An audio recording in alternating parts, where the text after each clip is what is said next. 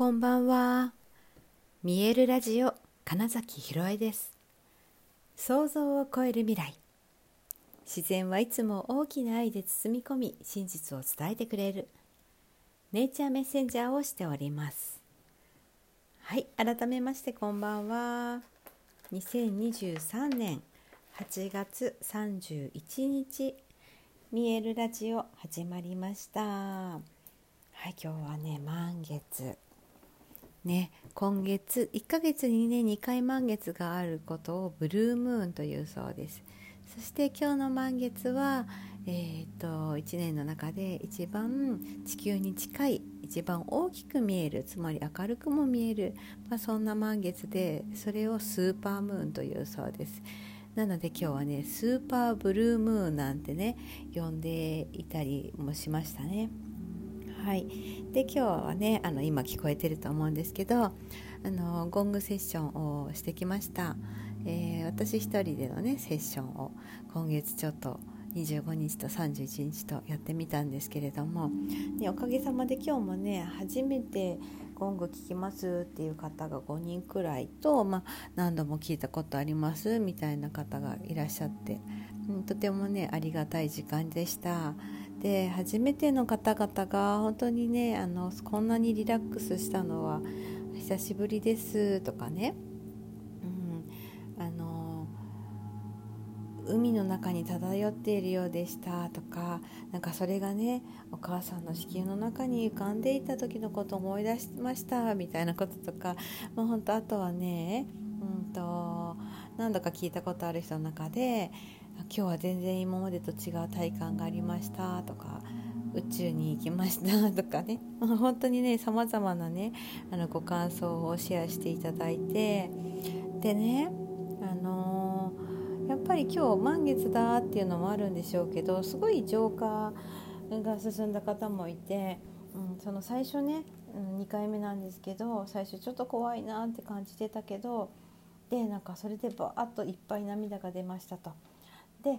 ちょっと落ち着いたなと思ってたらその急に、うん、あの心地よくなって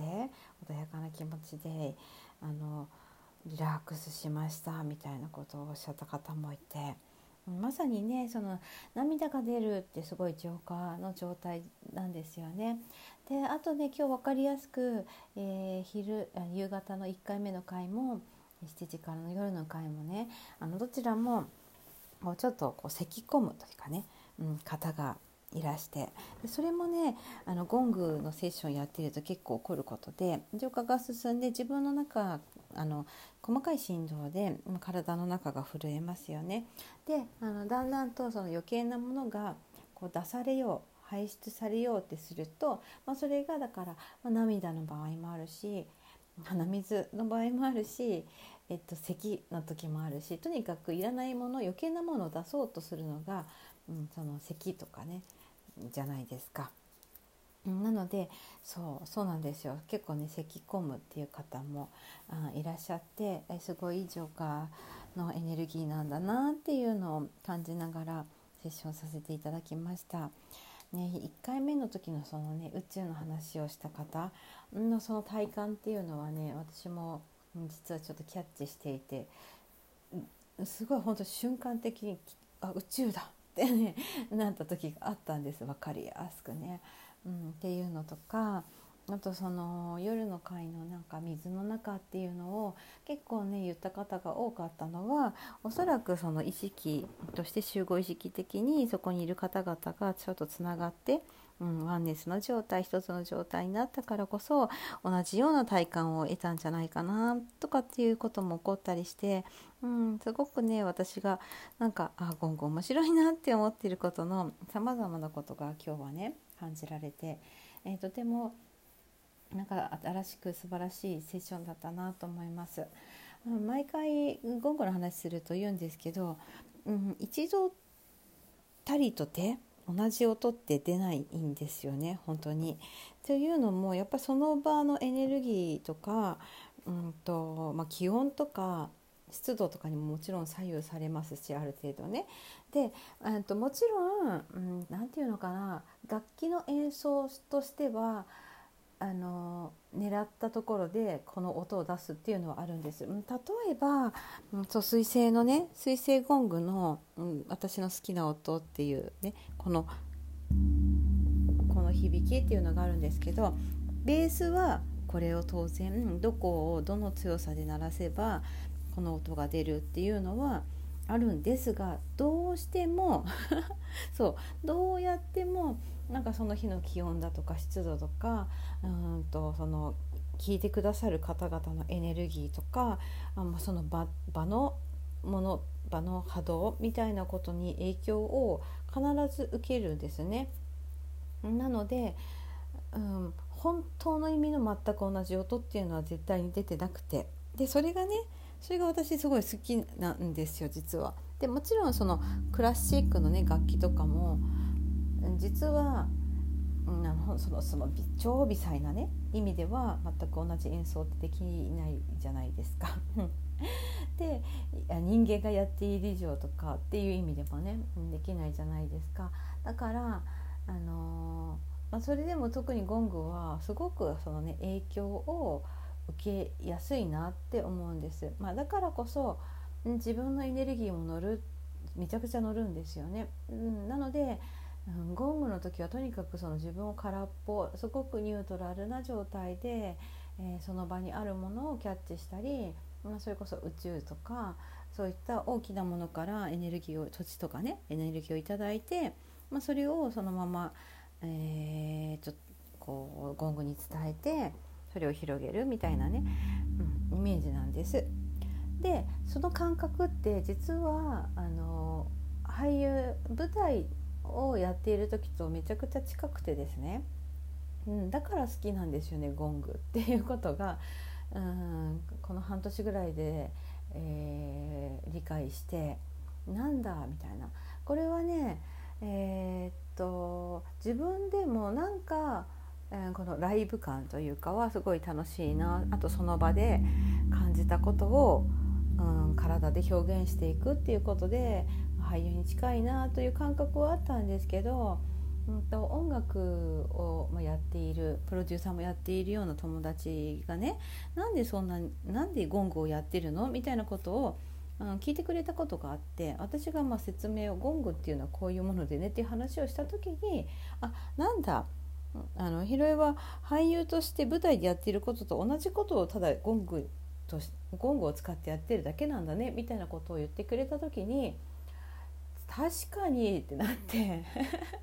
まあ、だからこそ何て言うのかな。結構特にそういう意味ではならなんだろうな立ち方鳴らし方みたいななんかその場のエネルギーを感じることみたいなのを習ったわけじゃないけどなんかできたっていうのは きっとそういうことだ。と、うん、ずっとずっともうだから30年やってきたから自然とできているっていうだけであとはゴングと仲良くするだけってだけところだったんですよね。でそれがそう去年、うん、春にあのマイゴングが来て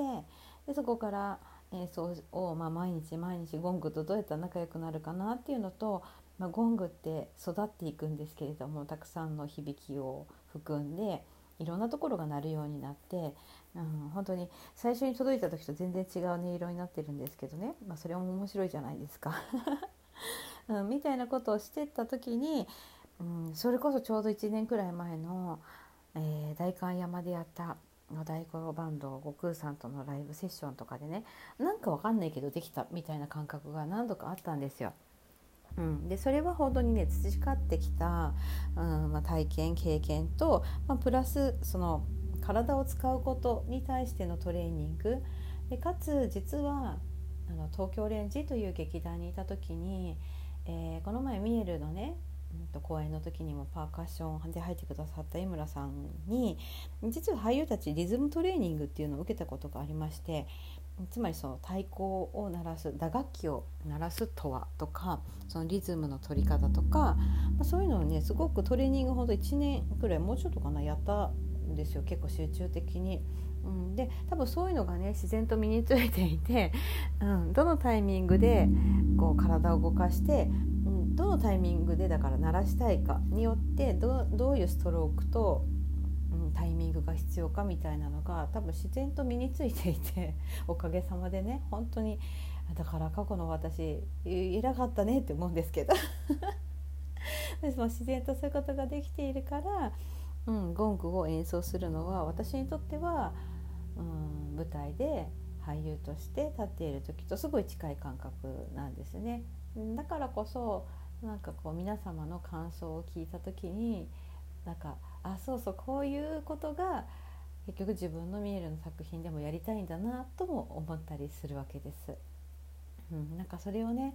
えー、今日のこう満月の日のちょっとスペシャルな満月の日のゴングセッションそしてタイトル「えー、ゴングセッション for Awakening」と言って目覚めとか覚醒つまり本来の自分に戻るといったような、うんまあ、そういうタイトルをつけたゴングセッションでね、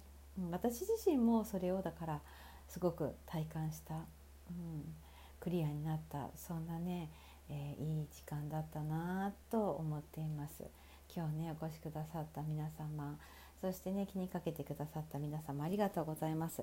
次回は9月9日の15時から17時でえー、ライトランゲージの方とのゴングセッションそして、えーえーと、9月15日には、いつものギザの雅子さんと一緒に新月のゴングセッション。こちらは夜、え19時から